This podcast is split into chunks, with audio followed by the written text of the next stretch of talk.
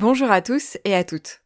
Aujourd'hui, je vous propose de découvrir la différence entre les mythes alimentaires et les mythes des vêtements. Dans le match entre l'être humain et les mythes, les mythes ont bien souvent le dessus et mettent nos nerfs à rude épreuve. Seule consolation, ces bestioles pataudes s'écrasent facilement d'un coup de main. Ça soulage peut-être sur le moment, mais vous allez le voir, ça ne règle pas le problème. La grande différence entre les mythes des vêtements et les mythes alimentaires se trouve dans leur régime alimentaire. Les mythes alimentaires se nourrissent principalement de farine, de céréales, de pâtes et de riz.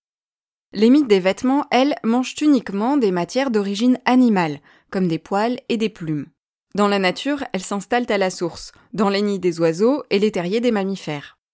Autant dire que la laine et la soie de nos vêtements sont de véritables festins. Que ce soit dans notre cuisine ou dans notre penderie, nous stockons donc de colossales réserves de nourriture, bien au chaud, au calme et dans l'obscurité, un vrai paradis pour mythes. Contrairement aux idées reçues, ce ne sont pas les mythes adultes qui causent le plus de dégâts mais leurs larves.